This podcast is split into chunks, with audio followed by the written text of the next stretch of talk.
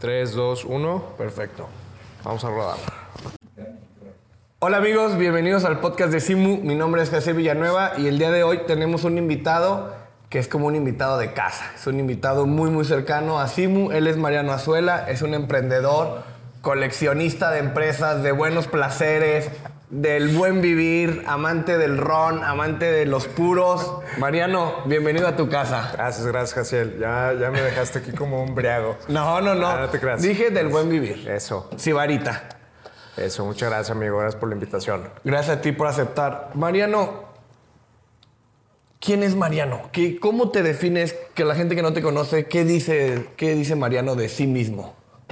Eh, pues nada, o sea, soy un chavo como cualquiera, emprendedor. Me gusta mucho el tema del emprendimiento. Este, creo que es de mis principales pasiones, aparte del buen vivir y de todo lo que dijiste. Pero no, o sea, me considero una persona eh, sencilla, eh, que lo único que está buscando pues es lo mismo que todos, ¿no? O sea, tener un, mejores oportunidades, mejor nivel de vida y poder dejar un granito de arena en lo que se pueda en el mundo, ¿no? Fíjate que dijiste algo bien chido, como todos estamos buscando, pues vivir bien, pero dejar un granito, granito de arena.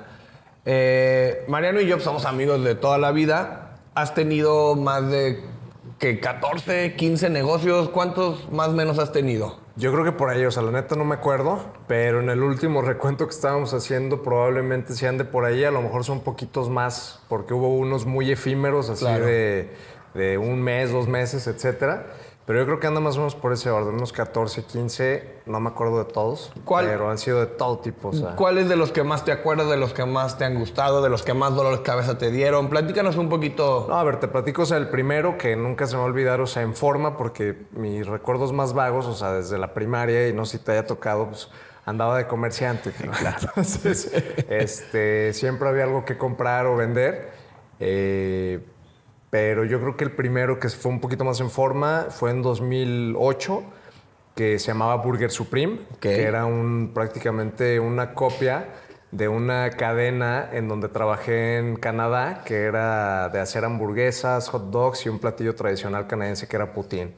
Entonces esa fue prácticamente una, una copia tal cual, o sea, agarré el know-how de donde yo trabajaba y lo puse aquí en León. Entonces ese pues para mí es muy emblemático porque es como mi primer emprendimiento en forma, eh, o sea, ya haciéndolo un poquito más consciente, por así Sí. decirlo, ¿no? Entonces fue en comida, en comida rápida.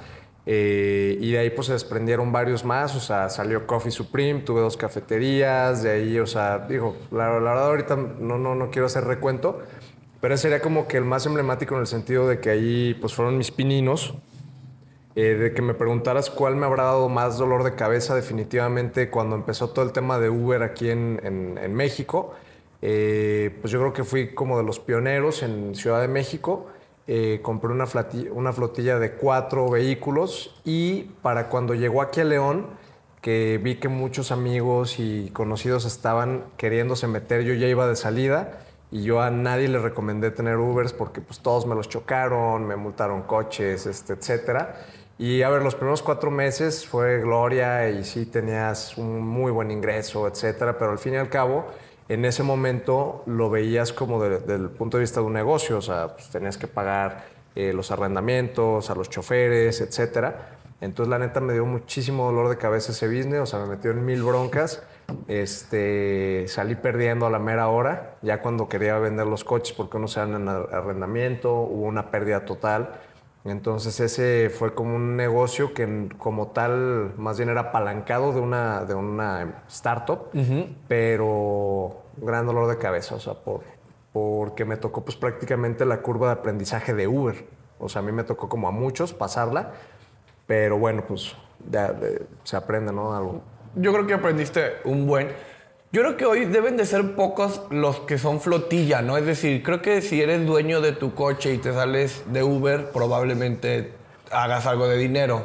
Pero como flotilla, tú que todavía estás en- ahí conectado con alguien, debe de no, haber creo- pocos, Creo ¿no? que ya ni hay, ¿eh? O Ni sea, hay. en realidad se, o sea, Uber sí hizo una plataforma para, o sea, para personas. Para o sea, autoempleo, por así decirlo. Sí, sí. O sea, estoy se- 100% seguro casi que no debe de haber ninguna flotilla. O sea, sería un error. Que no está tan descabellado porque la, la idea de Uber pues era esa, ¿no? O sea, como la economía es circular, colaborativa. de darle un uso a tu coche mientras estaba parado, ¿no? Por así decirlo.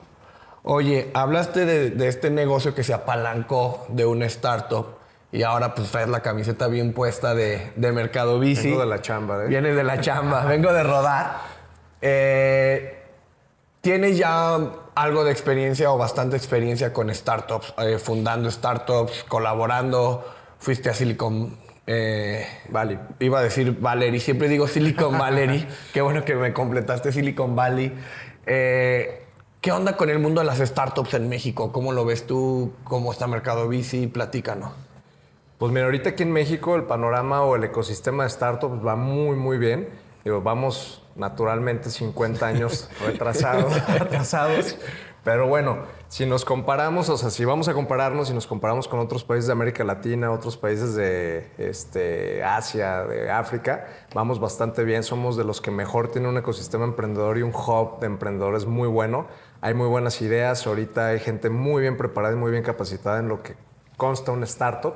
Mucha gente piensa eh, erróneamente, digo, no tiene nada de malo, pero o sea, piensa erróneamente que un startup es a lo mejor empezar un negocio tradicional o, tienes una idea de un restaurante y es una startup. Y no, en realidad un startup pues, va más allá, tiene otros parámetros de crecimiento, de cuestiones que tienes que hacer, pero en realidad aquí en México estamos ahorita en la gloria, hay mucha oportunidad ya no necesariamente te tienes que ir a Silicon Valley o a Tel Aviv en Israel o te tienes que ir a Londres o a Shanghai para hacer tu startup. O sea, la verdad es que aquí hay todas las herramientas y, todo está al alcance para poderlo hacer como si estuvieras allá, inclusive los fondos de inversión, la lana, todo. Quiero, quiero retomar este punto.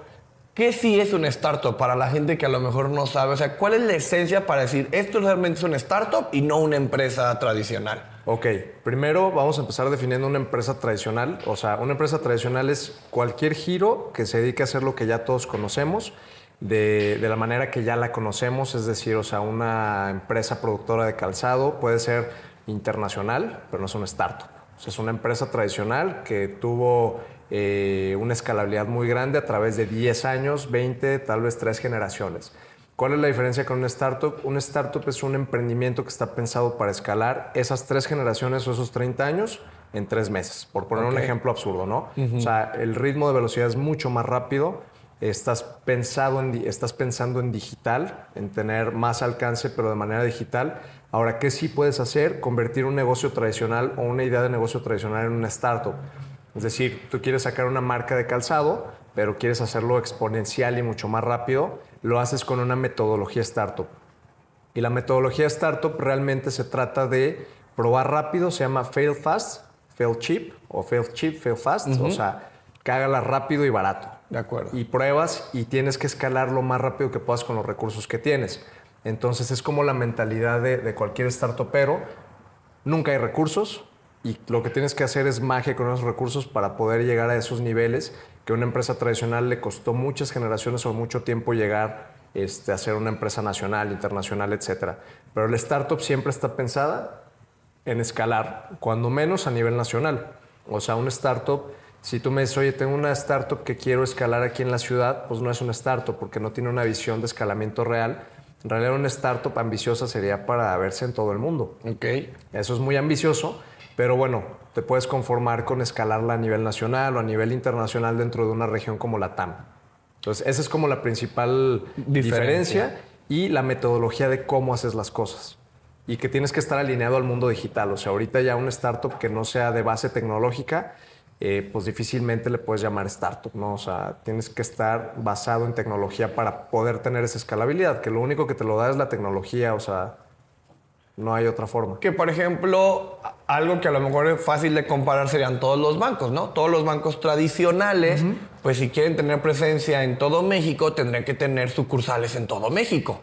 Versus un banco digital o neobanco o fintech como Hey Banco, que es, quieres una tarjeta, pídelas de tu casa, te la mando, el soporte es digital, te, doy, eh, te atiendo en línea, te atiendo por correo y me apalanco o doy soporte a lo mejor por otras sucursales que ya existen, por así decirlo. Totalmente, tal cual. Ahora, por ejemplo, los bancos ahorita tienen una bronca nomás como comentario que ya le están comiendo al mercado y no pueden tomar decisiones tan ágiles como una startup. Esa es otra ventaja de una startup. Las decisiones son ágiles. ¿Esto funcionó? No, órale, lo desechamos. Que sí funciona, etcétera. Que ya lo hemos platicado muchas veces. Entonces, ya empresas más grandes, tradicionales o más antiguas, pues son muy burocráticas y más lentas. Entonces, también parte de un startup es que tengas esa agilidad de ver que sí funciona y que no. Ok, tenía una idea de, no sé, vender cerveza por una membresía digital. No funcionó, ok, rápido, a ver qué vendo. ¿Qué otra cosa? ¿Cuál es el pivot? El pivot es eh, ese, como ese cambio en la idea fundamental para todos los startuperos que tienes que saber hacer rápido, si no mueres. O sea, si sigues eh, enamorado de tu idea y no sabes cambiar a tiempo o moverte, pues ahí es donde pelas. Pero sí, prácticamente ahí están las diferencias, o sea, para dejarlo más coloquialmente dicho. Bien. Hablas de un, un montón de términos de pivot, de mercado, de value. ¿Dónde, ¿Dónde se aprende todo eso? ¿Dónde aprendiste tú? Eso rara vez lo vemos en una escuela, en una universidad. Digo, tú egresaste del, del TEC de Monterrey de una carrera de negocios, si no me equivoco. Sí, de- pues eh, sería emprendedurismo, se llamaba creación y desarrollo de empresas. Creación y pero desarrollo de empresas del TEC. ¿Todavía existe esa carrera? ¿Evolucionó? Creo, creo que ya le cambiaron el Nombre. nombre, o sea, pero es emprendimiento. Pero en esa escuela no viste nada de startup, ¿o sí? Sí, a ver, o sea, a mí me tocó, de hecho, en, en mi carrera me tocó ir a Silicon Valley por primera vez. Tuvimos ahí oportunidad, este, empezaba a escuchar ciertos términos. Ok. No entendía bien eh, globalmente cómo funcionaban las startups, tenía una idea, pero sí, o sea, parte fundamental de, de, de ahorita lo que sé, pues sí viene de, de haber tenido esa oportunidad, ¿no? De haber visitado Silicon Valley, de tener eh, profesores o mentores en la carrera que estaban un poquito más relacionados con el mundo de las startups, aunque no traían todas las terminologías, etcétera, pero pues, o sea, ya más o menos había como una, una idea clara, ¿no? Algo que seguir al menos. Ajá. Y obviamente, pues tú, Mercado Bici no es tu primer startup. Ya has fundado dos más, tres más, si no me Sí, equivoco. esta es la tercera, como con metodología de startup. Ok. O Lean Startup para arrancar rápido. ¿Cuáles fueron las otras dos? La primera es Sentia Water, que fue mi primer startup, que precisamente viene de la carrera. Este, me tocó cofundarla también con, con mi socio que estudiaba ahí la misma carrera en, en otro año. Nos fuimos a Estados Unidos, la presentamos y todo. Y esa startup, a pesar de que es, lo podrías ver como un negocio tradicional, que es envasado de bebidas o en este caso aguas de alto valor agregado, eh, Sentia Water está pensado como un startup porque el arranque que tuvimos fue un lean startup, o sea, ver cómo salimos rápido al mercado y cómo escalamos. Y esa startup nos tocó escalarla a nivel nacional, actualmente sigue operando, vendemos en los principales autoservicios, Grupo La Comer, City Market, Fresco, eh, Liverpool, HEB ahorita que estamos por entrar. Entonces, eh, pues eh, fue un- como un primer paso de lo que es un- escalar una startup a nivel nacional. Y si te fijas es lo mismo, o sea, sacamos de un negocio tradicional de Agua. envasar agua a ver cómo lo escalábamos rápido.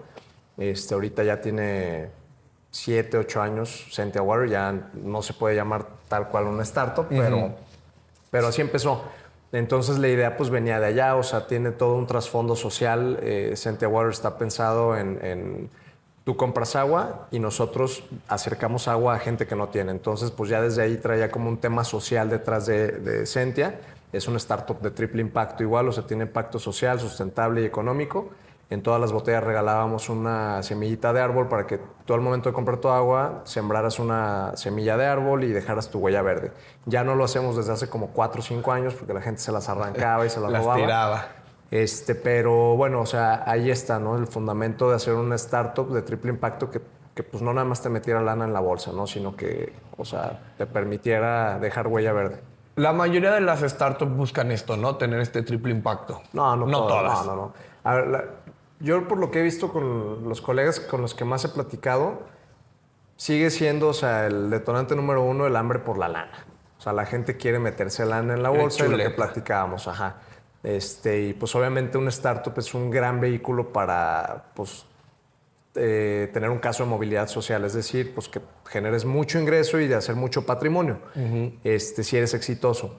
Pero la gran mayoría de las personas que seguimos viendo, con las que seguimos platicando, están haciéndolo sí para resolver una problemática, porque pues, de ahí viene el startup, eh, ves una problemática que buscas resolver, pero la gran mayoría pues sigue buscando pues, la lana, o sea, muy pocos sí se preocupan por realmente tener un impacto. Esta problemática podría ser el llamado dolor de un nicho y entonces encuentras un dolor y tú quieres... Ves una oportunidad para Y generar riqueza. Ajá, generar riqueza. exactamente.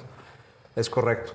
Eh, de estas tres startups, eh, emprendido o que iniciaste, más aparte tus otros negocios, más tu carrera, ¿qué crees que ha sido lo más difícil que has hecho en toda tu vida? Que digas, no manches, esto neta ha sido, o ya sea la etapa más difícil, o este reto fue de los más difíciles que hice en toda mi vida, o que has hecho, digo, espero que la vida de Mariano sea larga. pues mira, o sea, hay varios. No tengo uno claro así. O sea, te podría decir, por ejemplo, la época de pandemia. O sea, haber sobrevivido, haber pasado con, con Water todo ese tema de pandemia. Este, toda la cadena de Liverpool cerró. Eh, dejaron de hacernos pedidos. Con esas cadenas nosotros tenemos créditos a 90 y 120 días en los cuales les estamos surtiendo y siempre traemos 4 o 5 meses en juego de dinero. Entonces llegó un momento donde nos dijeron ya no vamos a abrir, les va una nota de crédito, les va todo el producto a nivel nacional de, vuelta. Entonces pérdida y volver a empezar desde cero a reconstruir lo que el trabajo que llevábamos de seis años o siete.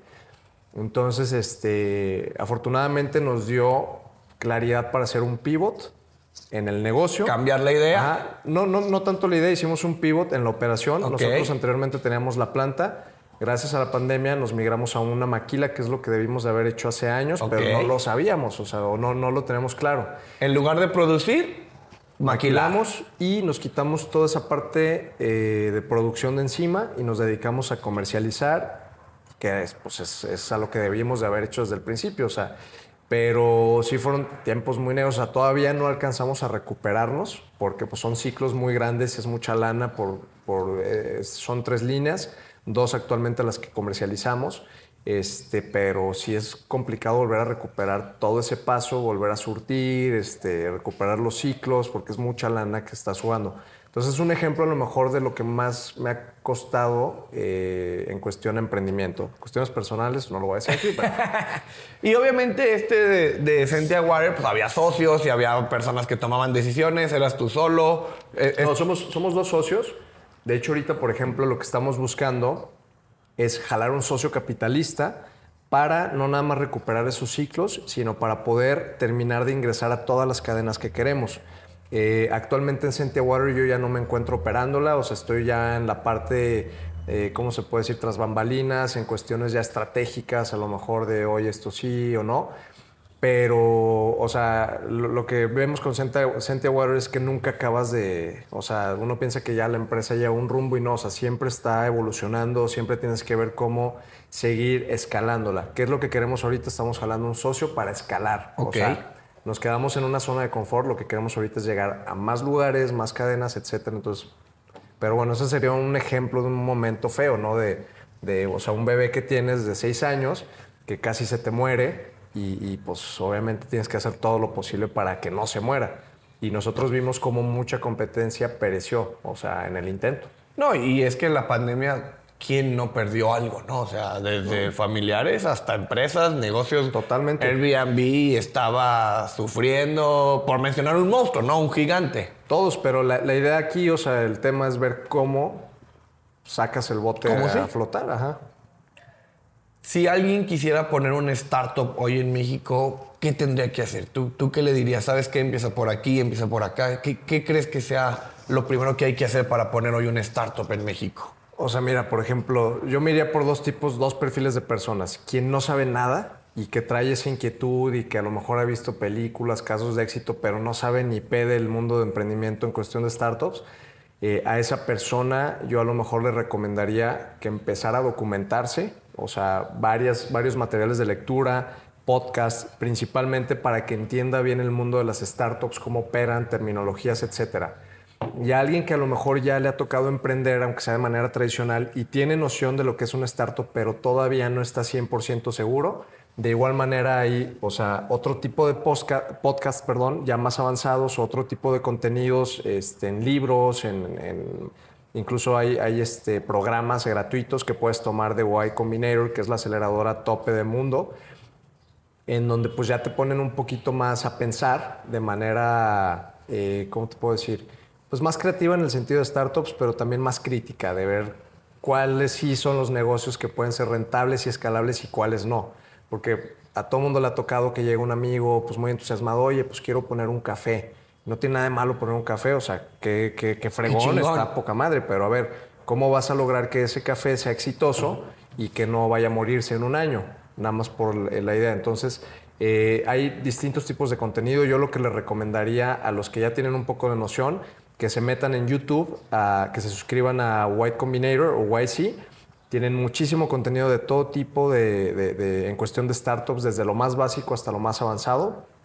Y hay un programa muy bueno que se llama White Combinator Startup School, que es para cuando tienes noción de una idea que quieres hacer como startup o etcétera.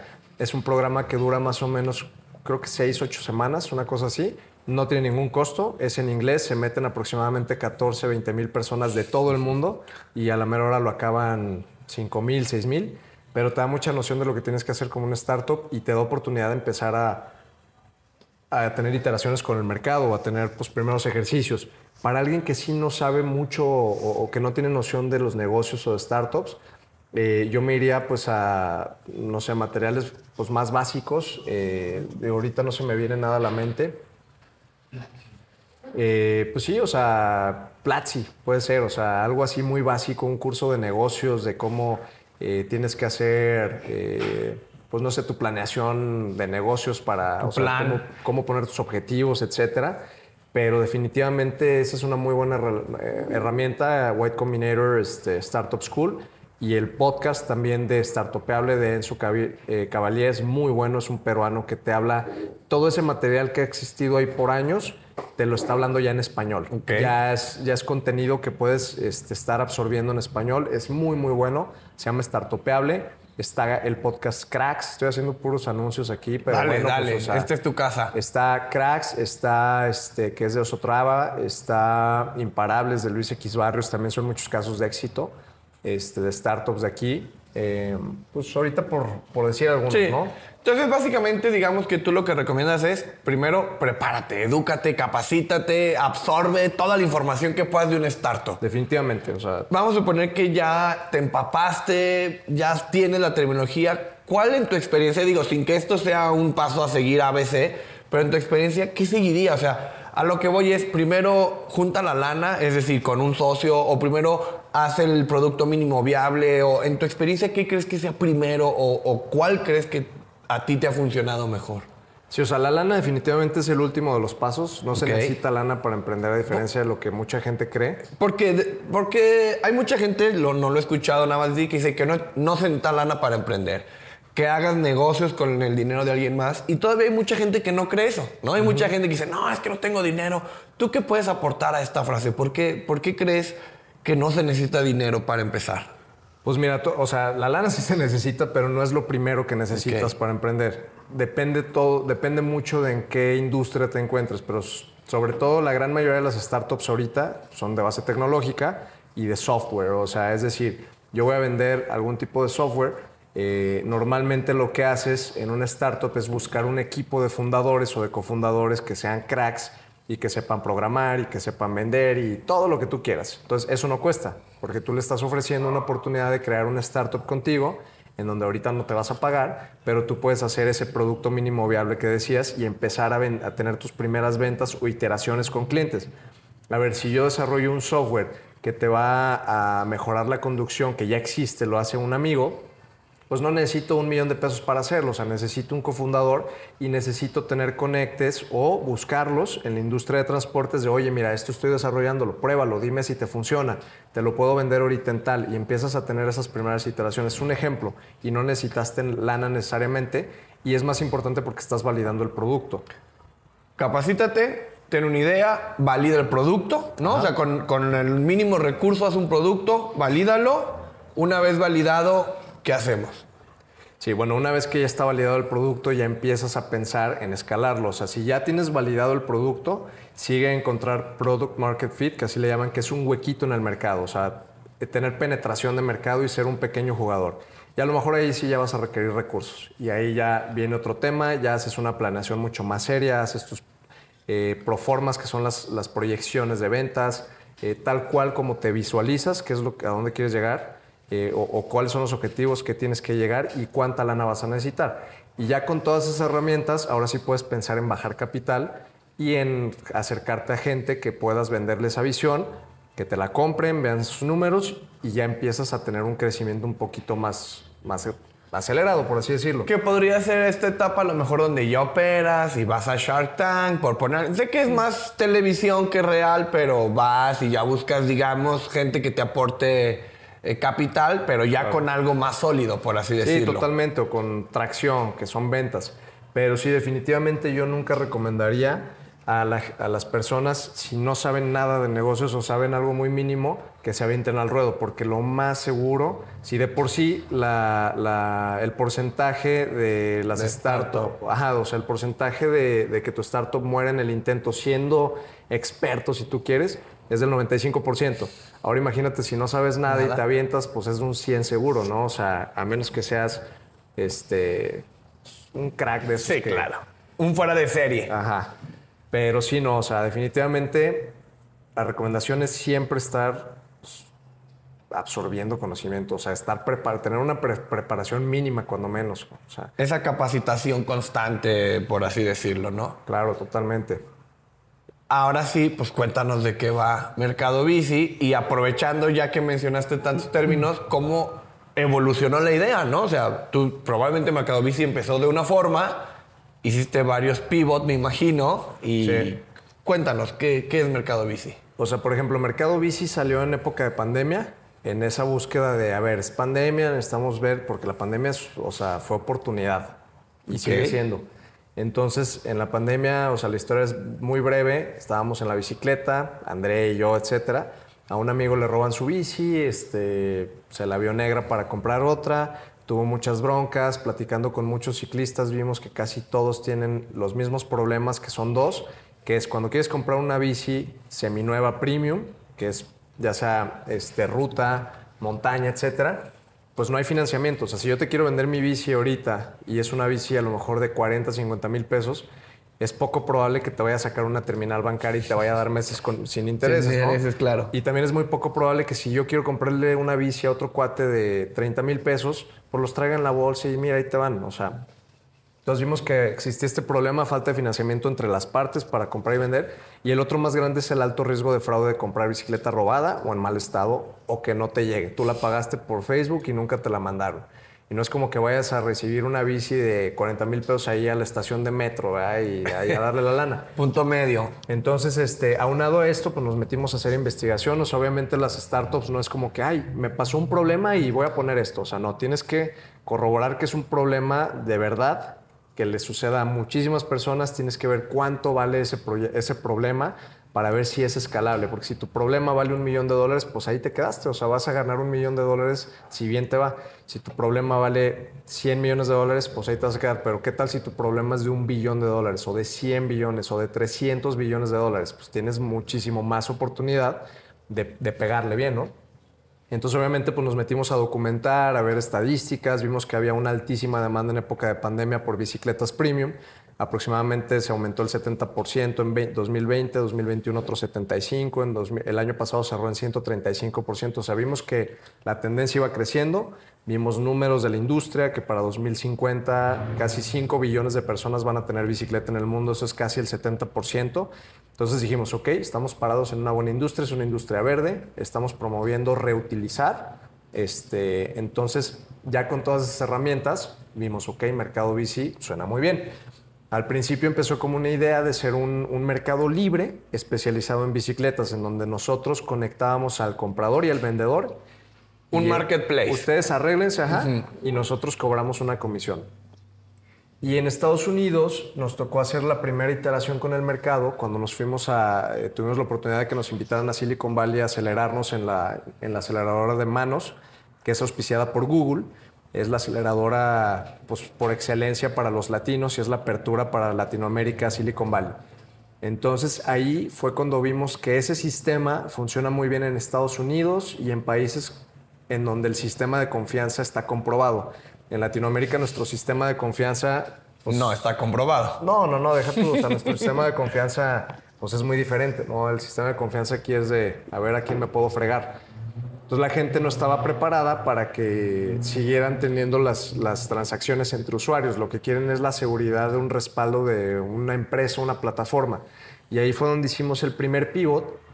Dijimos, ok, este modelo no va a funcionar. ¿Qué es lo que vamos a hacer? Vamos a migrar a nosotros, ser quienes adquirimos esas bicicletas y se las revendemos a los usuarios porque ya tiene la seguridad del ciclista de que se la compra alguien. A una empresa. A una empresa. No a un tercero. Exactamente. Y que la empresa le va a dar toda la seguridad, etcétera, financiamiento. Entonces ahí así fue como migró la idea. Ahorita ya estamos en otras cosas que estamos eh, eh, explorando otras verticales y otras extensiones del mercado. Eh, no, no, necesariamente de bicicletas, sino de micromovilidad. Mercado Bici es una startup de micromovilidad. nuestro modelo de negocios es muy similar a Kavak, pero con bicicletas, es decir, compramos y revendemos con financiamiento.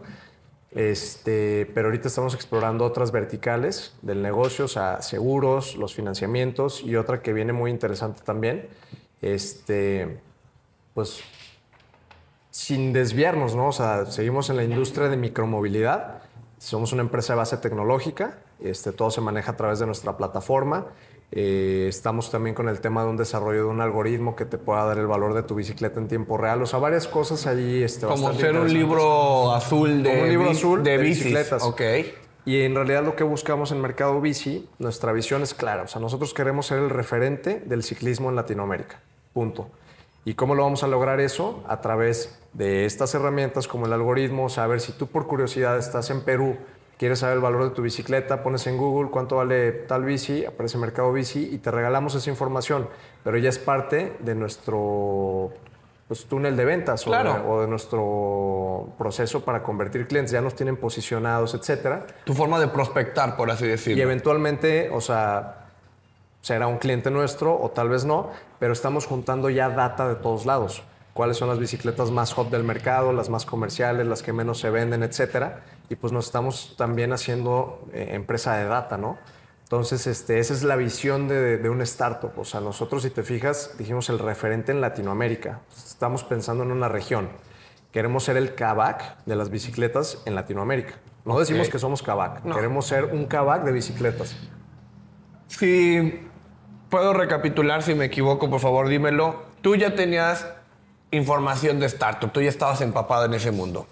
Encontraste un problema con tu amigo que le roban la bici y dijiste, ah, caray, esto puede ser una oportunidad de negocio, ¿no? Que ahí es ese feeling de otro, ah, me robaron mi bici, ah, pues compra otra y ya al día siguiente se va a trabajar y hace su vida, ¿no? Tú dijiste, aquí hay una oportunidad.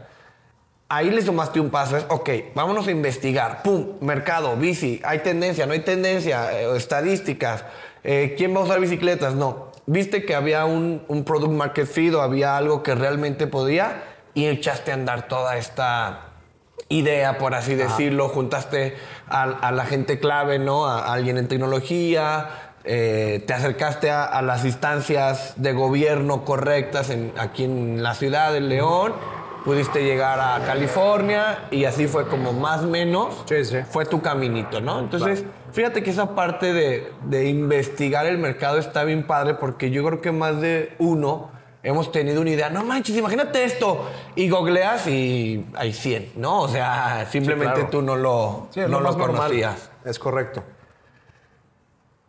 ¿Qué consejo le darías a, a Mariano recién egresado, al Mariano recién egresado? ¿Qué consejo le darías al Mariano del pasado?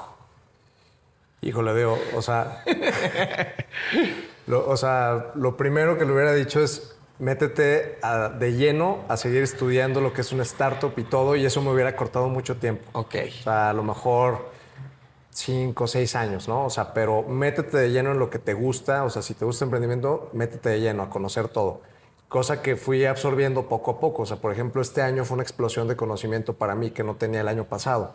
O sea, muchísimo. Y todavía me declaro un total ignorante así en cuestión de startups. A lo mejor ya estamos más preparados, pero, o sea, veo a los cracks de startups en Estados Unidos y digo, no manches, o sea, siento que no sé nada. Pero, o sea, ese hubiera sido el consejo. O sea, si algo te gusta, métete al 100.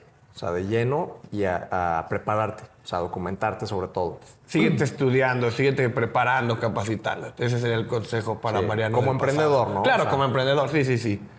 Oye, y tienes otro negocio que a mí en lo particular me gusta mucho, digo, es el de los puros, el, el cigar bar. Y ahorita me contaste de algunos cambios que, bueno, esperemos que todo salga bien. Pero lo que te quiero preguntar de ese negocio, que es un, es un lugar donde vendes puros y la gente puede ir a, consumirlos y a tomar alguna bebida, si no me equivoco, tú lograste que desde el día uno ese negocio operara sin ti. Eh, físicamente estando ah, en- físicamente ya, sin sí. que tú estuvieras no claro que estás involucrado pero sin que físicamente estuvieras ahí cómo lo lograste cómo lo hiciste y la pregunta va encaminada porque uno de los grandes problemas de las pymes es que el dueño del negocio no se puede salir de la operación Sí, claro. y dura 5, 6, 10 años 20 años y no se logra salir de la operación entonces cómo lo hiciste tú para poner un negocio que desde el día uno físicamente no tuvieras que estar tú ahí. Claro, no parece miel sobre hojuelas, sé que fueron chingas y estar ahí detrás de, Claro. eh, de los contratistas, pero, pero ¿cómo lo lograste? Cuéntanos un poquito de esa historia, Mariano. Pues mira, o sea, yo creo que el primer paso para cualquier negocio que no tengas que operar, o sea, es hacerlo con una claridad desde el principio de que no tienes, el negocio no te necesita a ti. O sea, si no lo haces con esa Visión. visión, y de desapego, de poder, pues vas a seguir ahí. O sea, para empezar es, ok, voy a poner un negocio de lo que tú quieras, pero sé que ese negocio, o no quiero que ese negocio me requiera ahí todo el tiempo, ni medio tiempo, ni mucho menos. Entonces, principalmente con la visión. Y de ahí, pues ya son muchísimas cosas operativas que tienes que lograr para llegar a ese punto. O sea, capacitar bien a la gente, encontrar gente de confianza, talento, obviamente, pues es mucha cosa de talento. O sea, si tienes que hacer mucha chamba de, de recursos humanos para dar con las personas indicadas y que les puedas vender esa visión que a ti te gusta, porque al final yo creo que nadie pone un negocio que no le gusta. O sea, si pones un negocio es por tiene que tener algún tema romántico, siempre. O sea, por ejemplo, el de las bicis, pues me gustaba la bici. Los puros, me gusta mucho el tabaco y es un negocio que salió de hobby. En realidad nunca lo pensamos en un negocio desde el principio. O sea, salió de hobby, pero lo hicimos bien hecho, con una metodología eh, que tendría que llevar un negocio. Y por eso es exitoso. Eh, pero el tema de, que hayamos logrado eso, sí, de- o sea, requirió muchas horas de mi chamba antes de poder soltarlo. La ventaja es que para cuando pu- pusimos la ubicación física del club, eh, ya había mucho trabajo detrás de eso. Hubo capacitación a personal y todo. Y pues mandarlos al ruedo también, o sea, que ellos, pues, ¿cómo se puede decir coloquialmente? O sea, que la puedan regar Claro. y, y darles libertad. No tener miedo o saber que se van a equivocar, que la van a cagar y, y decir, yo sabía que esto iba a pasar. Sí, te, lo hago ver, te regaño quizá o, o- o te capacito mejor, pero que Sí. cuando pase dices, iba a pasar. Sí, claro, o sea, es, es tener claro que ya vas a tener costos de curva de, curva de aprendizaje de la gente este, y, lo- y vas a tener que incurrir en ellos, pero les estás dando libertad desde un principio, entonces ellos pueden moverse siempre y cuando o sea, sigan los lineamientos. Pero yo creo que principalmente tiene que ser la visión y tienes que tener una visión de que siempre tiene que haber alguien mejor que tú haciendo la chamba que tú supuestamente deberías de estar haciendo o que tendrías que estar haciendo. Ok. Obviamente, a lo mejor está de más decirlo no, pero desde el día uno, cámaras, alarmas, caja, no, sí, cuéntanos. Sí, a ver, t- todo es poco a poco. O sea, por ejemplo, ahí todavía no terminamos de armarlo al 100, vas implementándolo porque pues al final también es lana, ¿no? Pero sí, o sea, si la visión es clara y sabes cómo tienes que tener todo, o sea, poco a poco lo vas a terminar de armar. Pero siempre un buen control también, o sea, en monitoreo. Ahorita ya con, es muy fácil tener monitoreo de cualquier tipo de negocio, aunque tenga 100 en tiempo real, o sea, cuánto se está vendiendo, control de dineros, todo eso. Eh, y, y siempre nada más llevar un orden. Yo creo que con eso es, es, es clave, ¿no? Yo no te voy a decir que si vas a poner un restaurante te vas a salir el día uno y lo vas a dejar ahí. O sea, tienes que capacitar a toda la gente, tienes que dejar todo operando tal cual a ti te gustaría y obviamente tienes que recurrentemente estar revisando cómo está el servicio, etcétera. En este caso que, que pues es un, negocio de servicios. Sí, que, que a lo mejor que no se confundan, ¿no? Una cosa es que el negocio no necesite de ti para operar y otra cosa es que no vayas o que no estés o que estés ausente. O sea, se trata de que si requieres ausentarte por una boda, por un cumpleaños, por una vacación, Pero- lo puedas hacer. Claro, sí, sí. Pero en el día a día, pues claro que tienes que estar ahí y operarlo y... Sí, o sea, tras bambalinas en el, en el tema administrativo, si quieres, estratégico, lo que sea, pero tienes que estar viendo pues, que corra bien. O sea, que yo no esté presente o que, no, que el negocio opere sin mí no significa que, que no estoy en la parte operativa. Que soy ajeno. Viendo números, viendo estrategia, viendo, o sea, sobre todo temas comerciales, cerrando partnerships. Digo, ya no igual que antes, ya no me, no me toma el mismo tiempo.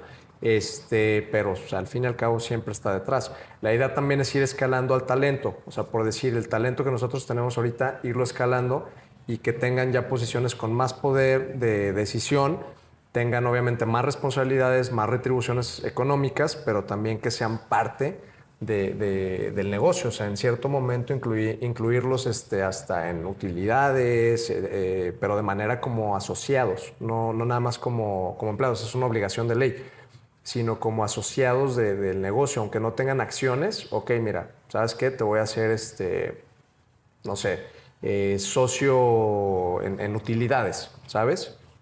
Y pues el chiste es que la gente pues pueda ir jalando igual al mismo nivel que lo, que tú los quieres, ¿no? O lo que tú tendrás que hacer. Que de alguna manera el compromiso y la ganancia y todo sea compartido, sea mutuo. Sí, a ver, o sea, las startups, también un, principio fundamental de una startup es, si estás pensando nada más en meterte lana, vas a fracasar. O sea, meterte lana tú. Tienes que repartir el pastel entre todos. Hay una terminología que es stock options, que es eh, opciones de acciones para los empleados o para los colaboradores en donde todos los empleados tienen cierto acceso a, acciones de la empresa desde el día cero y, tienen que cumplir ciertos años para desbloquear su paquete de acciones, pero así es como funcionan las startups eh, exitosas. O sea, cuando no hay stock options no hay una motivación para los colaboradores y pues la, la startup no crece por ende, ¿no? Entonces la idea es siempre desplegar riqueza de una startup, o sea, porque entre más despliegues, pues más va a crecer la startup y si tu finalidad pues, es buscar lana, pues más lana vas a tener, ¿no? Claro, al final del día, eh, ayudar, ayúdate y, generar riqueza. ¿Dónde se capacita Mariano? Digo, ya nos dijiste todos estos podcasts, todos estos libros, pero ¿a qué curso has ido tú? ¿Qué escuelas has estudiado tú? Digo, después de tu carrera, después de tu maestría también, ¿dónde se capacita Mariano? Eh, mira, normalmente, o sea, para temas de emprendimiento, yo en lo personal os he pasado por varios programas, este, tanto de incubación como aceleración. El que más me ha marcado fue la aceleración en Silicon Valley Recientemente tomé un programa este, en conjunto con mis cofundadores de Mercado Bici, se llama Founder Institute, es un programa de 18 mm, semanas, 16, 18, este, que también te da muchísima, eh, ¿cómo se puede decir?, estructura en las startups. Eh, posterior a ese, la semana pasada empezamos uno que se llama Funding Lab, que es un programa dedicado a fundraising o a levantamiento de capital para las startups. Este, Diferentes fuentes, o sea, siempre estoy buscando aplicar, eh, bueno, ya ahorita ya no tanto, pero anteriormente aplicábamos a muchísimas aceleradoras, Platinum Ventus, Rockstar, eh, eh, Techstar, TechCrunch, TechCrunch, no, perdón, este... Arcángel. No, más bien se llama White Combinator, perdón. Pero, o sea, siempre estar buscando programas que te estén por retroalimentando y que te estén dando herramientas nuevas. Mm, o sea, una cosa es eso y otra cosa es que te dé programitis, porque hay personas que no salen de estar programa y programa y programa y no, no hacen negocio. Cursos, cursos, cursos y, no, no Pero, por ejemplo, o sea, eso en cuestión al start, a, la, a nuestra startup. En cuestión a lo personal, o sea, yo lo que veo es cuál es el, el, material que consumen las personas que yo admiro en cuestión de emprendimiento y lo sigo y voy con ese eh, eh, voy, busco ese material o busco esos podcasts y de ahí normalmente voy agarrando referencias de oye tal y estoy suscrito a varios newsletters en cuestión del mundo del startup porque siempre va saliendo nueva información nuevas metodologías nuevos vehículos de inversión etcétera. Entonces más bien yo lo que lo que hago es buscar ese material y normalmente voy agarrando esas referencias. Mm, mm, también obviamente por recomendación o sea eh, siempre procuro tener distintos grupos de puros startuperos o, puros fundadores, eh, ya sea aquí en Silicon Valley, internacionales, etcétera, y siempre en esos grupos pues estamos consumiendo información de calidad. Oigan, ya vieron este nuevo fondo, ya vieron esta, eh, no sé, etcétera, o sea, información, información de lo que haya salido, pero ya viene más de esa hambre de estar buscando, estar empapado de lo que está sucediendo ahorita pues en las cunas del startup. Eh, pero sí, pues es más esa búsqueda de hambre como de información, ¿no? O sea, de no quedarte así como Con, con, lo básico. Sí, porque luego ya veo que, que, colegas y amigos también, oye, ¿y esto qué onda? Y todo, que todavía no están como que empapados y digo, no, pues no está haciendo su chamba, no está haciendo su tarea. Su chamba de fundador, que podríamos decir es estar todo el tiempo informándose, capacitándose. Sí, no, no, tienes que estar informándote de cómo está el ecosistema en todos lados, eh, cómo está el tema de inversión, o sea, dónde sí hay capital, dónde no, qué está pasando con las grandes startups, las chiquitas. O sea, por ejemplo, ahorita Rappi lo más probable es que este año peles y no le meten un rescate. O sea, tienes que, y tienes que ver por qué, o sea, qué hicieron mal, aprender de esos errores para que no te pasen a ti. Digo, no somos rapping ni... Claro. pero, o sea... Aprender al final del día. Oye, Mariano, dijiste a las personas que admires, tratas de ver qué información consumen ellos. ¿A quién admira Mariano? ¿Quién es un referente para ti?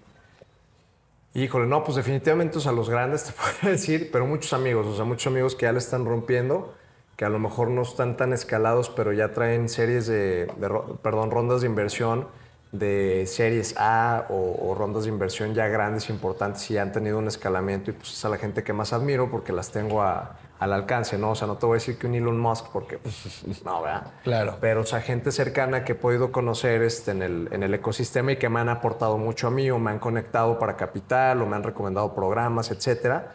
Este, esa es la gente, ahorita no te daría nombres, ni nunca te daría nombres, pero, o sea es esa gente cercana que, con la que convivo y que están haciendo lo mismo que yo, aunque sea en otras industrias. O sea, startuperos, por así decirlo. Oye, hace poquito recibiste el apoyo, la asesoría de gente muy importante como Starbucks, Rappi. Cuéntanos cómo fue eso, cómo se dio, cómo...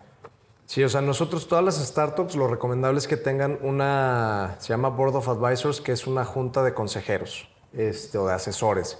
Entonces nosotros pues tenemos que tener una como corresponde y pues hemos tenido mucha suerte o hemos sido privilegiados en conocer gente, o sí, de lo que es la talla, por ejemplo, de Seth Siegel, que es uno de los tres cofundadores de Starbucks, que es pues la franquicia más grande a nivel mundial.